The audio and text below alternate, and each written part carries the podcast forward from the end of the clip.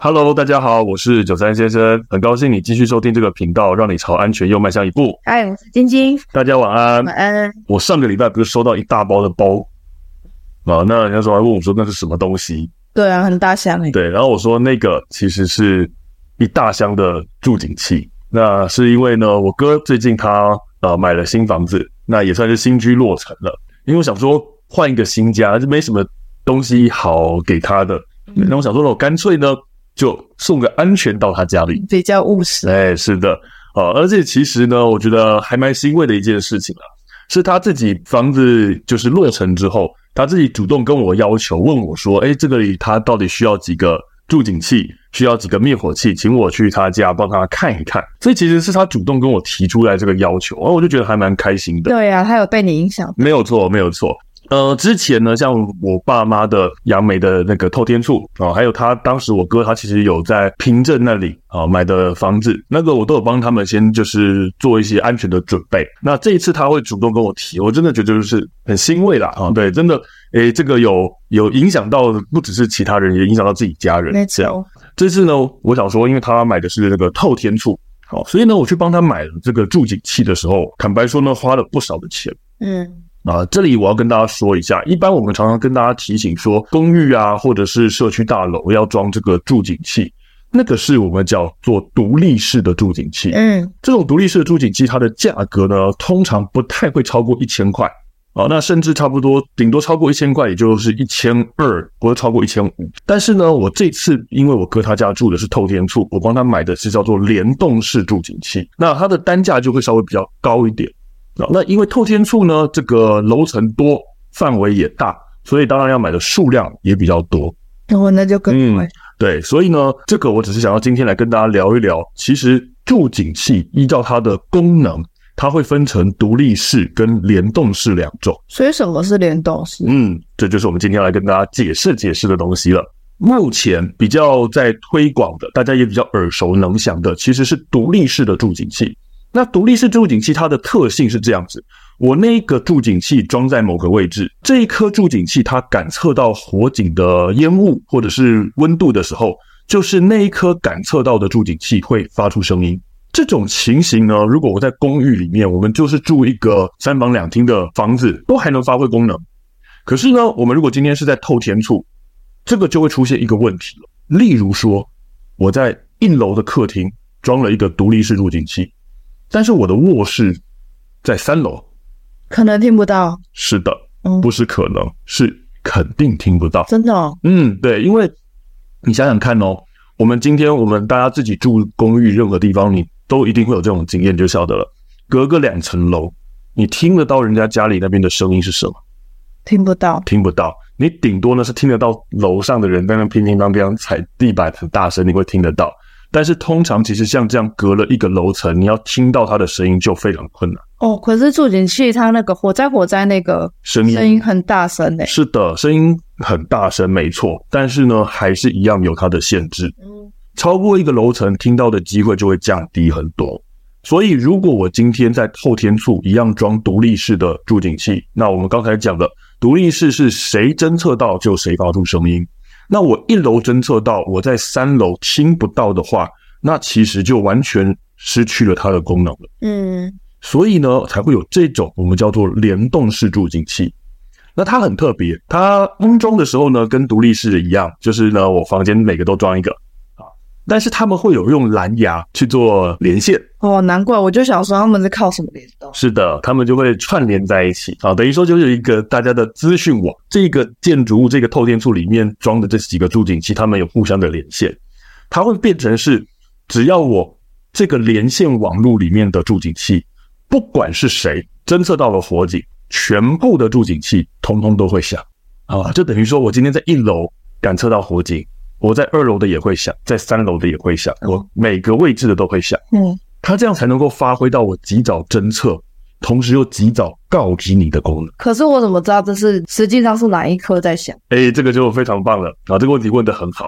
其实现在的技术，他们的助警器呢，你可以帮他做语音编号。其实，在买的时候，你就要跟他讲清楚，你要哪几个语音。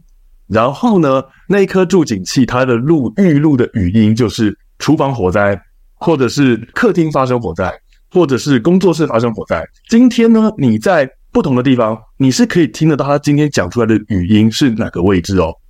所以假设我一楼客厅装了一颗，我就要装对了啊。我客厅语音的就装在客厅，我在三楼卧室就会听到，他会跟你讲客厅火灾。是哦，对。那如果今天我厨房在二楼，他二楼的侦测到，他一样会跟你讲厨房火灾。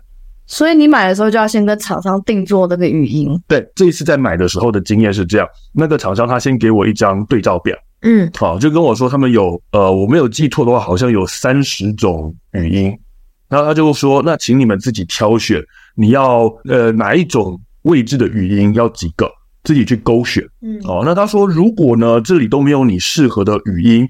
那我们可以帮你克制化预录，但是当然这就要加一些钱。嗯，那个时候变的是我跟我哥先沟通，因为那个地方是他的，他要叫这些场所什么名称，这个是要他熟悉，而不是我熟悉。所以我就拿那张表给他问他，然后并且呢，我是这样子把他每一个需要装住景器的房间我都拍照下来，然后我就拿给大家看，我说来，你这几个房间都要装住景器，所以你就帮我，你就告诉我。你这几个房间要叫什么名字来着？我就去跟厂商勾选，我要走廊哦，我要那个像楼梯间哦，我要主卧室哦，我要客房什么的，买来那一大箱啊，就通通是联动式住警器。竟然是这样！我这次买的经验还遇到一个事情，是我先前真的都不知道的，比较特别啊，因为我这次帮我哥买了买了十颗住景器，嗯，厂商是建议我说，如果我今天呢买的住景器有超过六颗的话。他会建议我再买一个中继器，中继器，对，讯号中继器，因为我们刚刚前面不是讲了，他们是靠蓝牙连线，那他的意思是说，如果今天超过六颗的话，他们的蓝牙连线可能会因此就是出现讯号薄弱的一些情况，太远。对对对，因为要接的太多，那我想想其实也有道理。我为了避免这种状况发生，我就也再多跟他买了一颗中继器，嗯，哦，就是把那个讯号给加强一点，嗯。那详细原理我当然就不太清楚，然后只是我觉得这是我这一次在购买的时候，我也先前完全不知道的事情。那也跟大家分享分享，所以他是每六克就要建议加装一个中继器。是的，建议你加装一个中继器。我觉得这个是蛮特别的啦，因为我相信助警器可能大家很熟悉，但是联动式的现在听过的人应该不多。对啊，因为又不是每个人都住透天厝。对，如果真的啊，你是住透天处的情况，我我会真的建议你，你其实要安装的是联动式助警器，独立式的。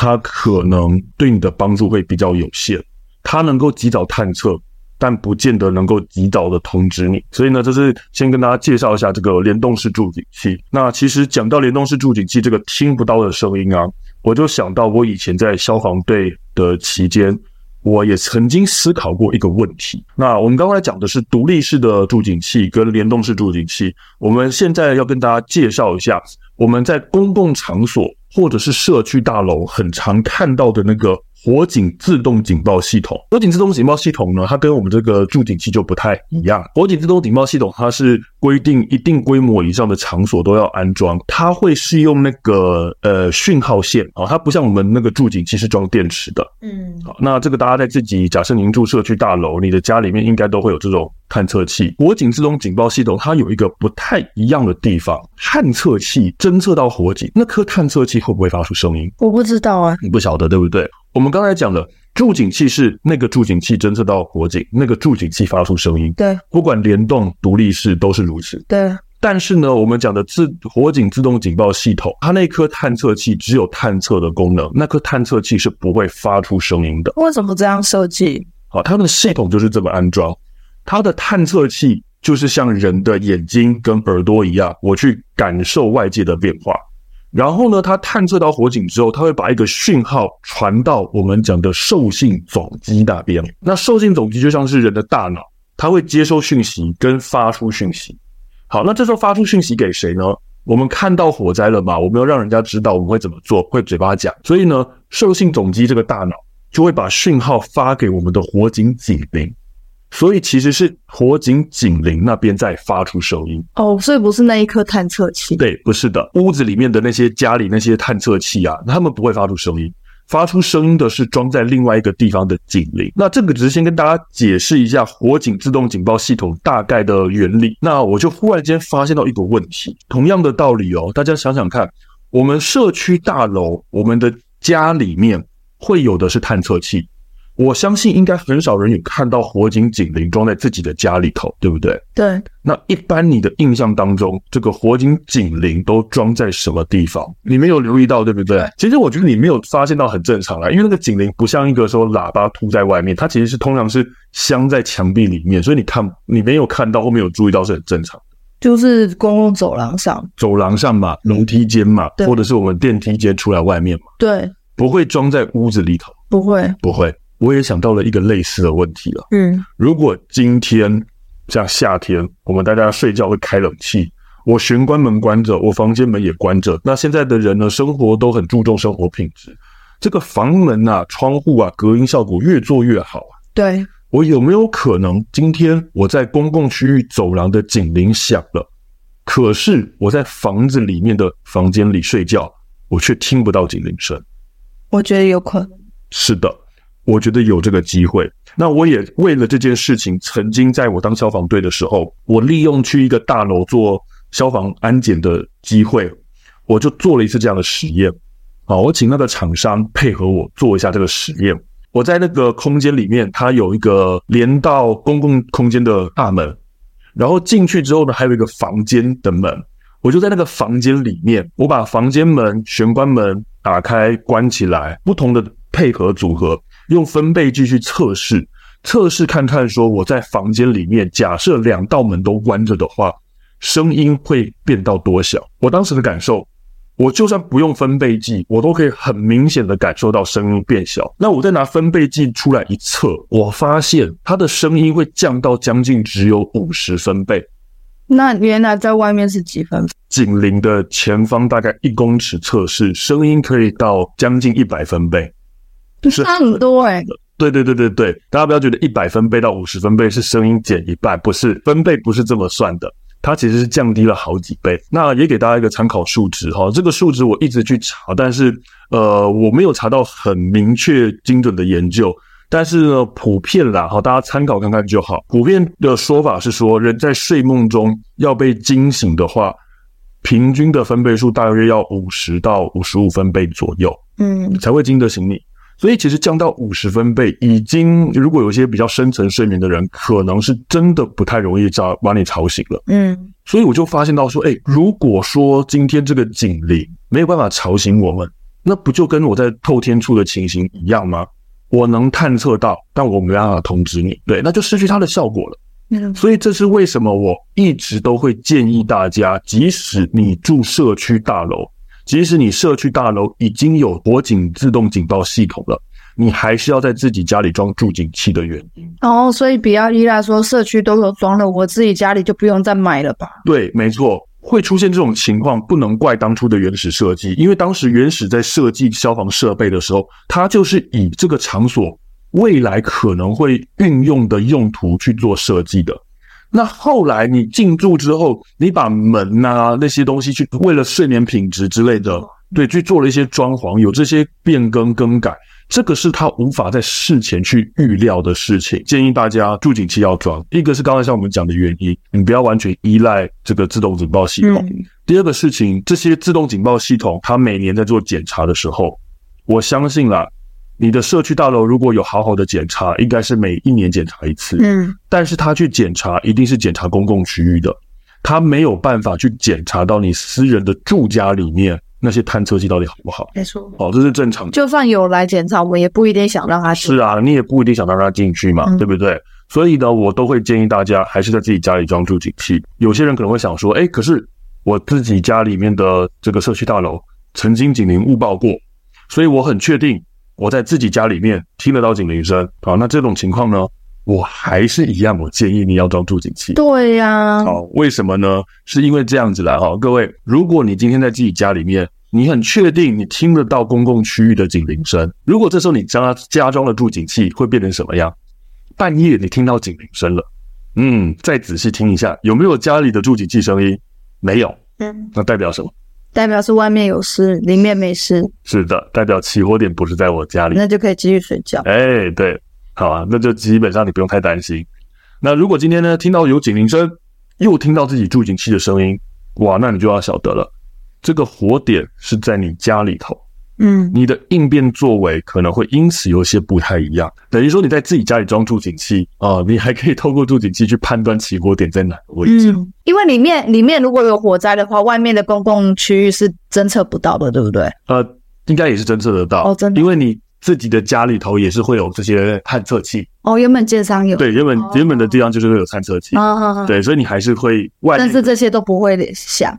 对，它是外面的警铃会响。哦，没错。会有个问题，是我自己。假如说我在房房间睡觉，可是是家里的某一处的探测器响起来，我这个时候，这个时候要怎么办？对不对？对，这个时候要怎么办？这个时候要怎么办？我觉得这是个很好问题，我们可以下次来讲。所以呢，我想今天就是让大家知道一下，如果你今天家里住透天厝，我会强烈建议你，你真的要安全的话，你要去装联动式的住警器。